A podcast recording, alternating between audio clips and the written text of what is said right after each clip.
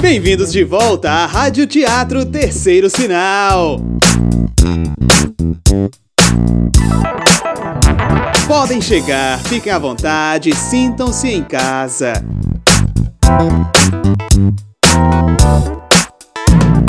Chegamos sem avisar, mas podem ficar tranquilos, vocês vão gostar. Nessa semana, vamos homenagear Edgar Allan Poe. Ele nos brindou por toda a sua carreira com personagens que vivem no limite da loucura e da sanidade.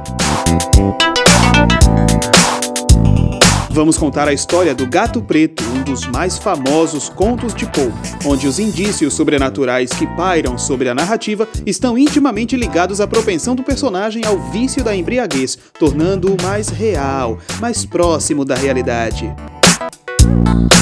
Uh, deu medo? Ficou curioso? Tá curiosa?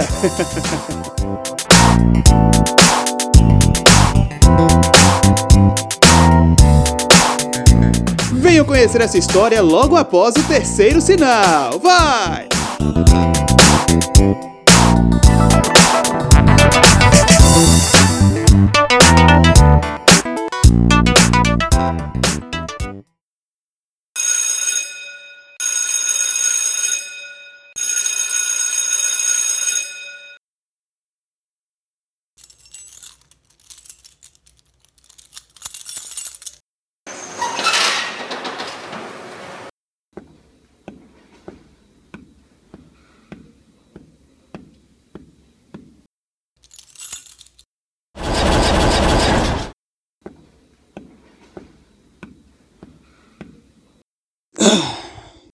Para efeito de registro, nós vamos gravar essa entrevista. Quando quiser.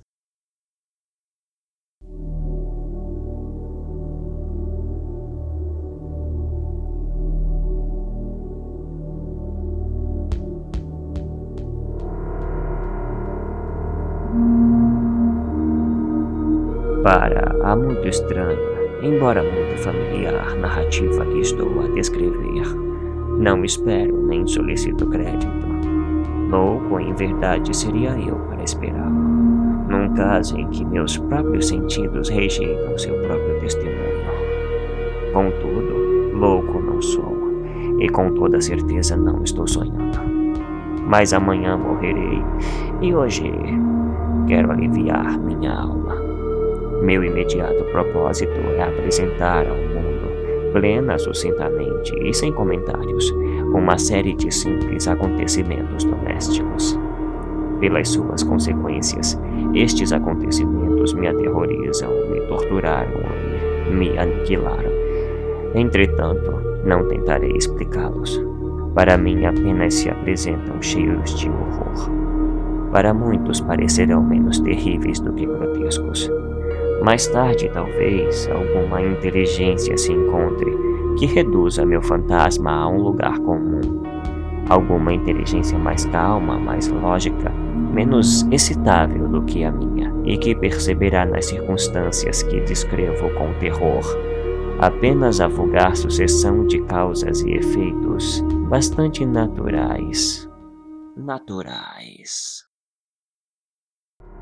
Salientei-me desde a infância pela docilidade e humanidade de meu caráter. Minha ternura de coração era mesmo tão notável que fazia de mim motivo de chacota pelos meus companheiros. Gostava de modo especial de animais e meus pais permitiam que eu possuísse grande variedade de bichos. Gastava com eles a maior parte do meu tempo e nunca me sentia tão feliz como quando lhes dava comida e os acariciava. Esta particularidade de caráter aumentou com o meu crescimento, e na idade adulta, dela extraía uma de minhas principais fontes de prazer. Aqueles que têm dedicado a afeição a um cão fiel e inteligente, pouca dificuldade têm em explicar a natureza ou a intensidade da recompensa que daí deriva. Há qualquer coisa no amor sem egoísmo e abnegado de um animal que atinge diretamente o coração de quem tem tido frequentes ocasiões de experimentar a amizade mesquinha e a fidelidade frágil do simples homem. Casei-me ainda moço e tive a felicidade de encontrar em minha mulher um caráter adequado ao meu. Observando minhas predileções pelos animais domésticos, não perdi a ela a oportunidade de procurar os das espécies mais agradáveis. Bom, nós tínhamos pássaros, peixes dourados, um lindo cão, coelhos, macacos e um gato. E que gato! Esse gato era lindo, enorme, todo preto, de uma sagacidade de espantar. Mas eu não me aproximava muito dele, porque. Superstição. Afinal, todos sabem que gatos podem ser feiticeiras disfarçadas. Crenças populares, eu sei. Mas não chegava a me dar, assim, grande preocupação. Mas eu preferia me resguardar. Plutão, assim se chamava o gato. Era o meu preferido, companheiro. Só eu lhe dava de comer e ele me acompanhava por toda a parte da casa, por onde eu andasse. Era mesmo com dificuldade que eu conseguia impedi-lo de acompanhar-me pelas ruas. Nossa amizade durou desta maneira muitos anos, nos quais meu temperamento geral e meu caráter, graças à diabólica esperança, tinham sofrido radical, radical alteração, para pior. Para pior. Tornava-me dia a dia mais taciturno, mais irritável, mais descuidoso com sentimentos alheios. Permiti mesmo usar linguagem brutal para com minha mulher. Por fim, cheguei mesmo a usar de violência corporal. Meus bichos, sem dúvida, tiveram que sofrer essa mudança de meu caráter. Não somente descuidei-me deles, como os maltratava. Quanto a Plutão, porém, tinha para com ele ainda suficiente consideração que me impedia de maltratá-lo ao passo que não tinha escrúpulos em maltratar os coelhos, o macaco ou mesmo o cachorro, quando por acaso ou por afeto se atravessavam em meu para, caminho. Para, para, vai machucar! Contudo, meu mal aumentava, pois que outro mal se pode comparar ao álcool? Esse bicho! E por fim, até mesmo Plutão que estava agora ficando velho e, em consequência, um tanto impertinente. Até mesmo Plutão começou a experimentar do meu mau temperamento. Vá tomar um banho, você está muito nervoso.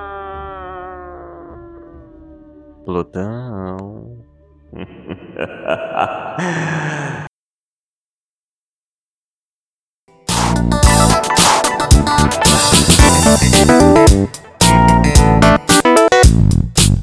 Rádio Teatro Terceiro Sinal é composta por Isabela Lohane, Pablo Santana e Robson Gomes.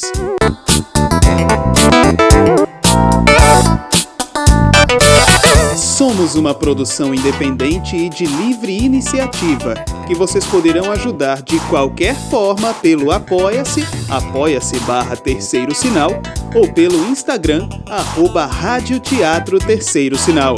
Mas só se você quiser. Inscrevam-se também no nosso canal do YouTube, YouTube barra Rádio Teatro Terceiro Sinal. Comentem, compartilhem, ajudem nossa Rádio Teatro a chegar aos quatro cantos do país. Amanhã estaremos aqui e esperaremos por você. Até amanhã!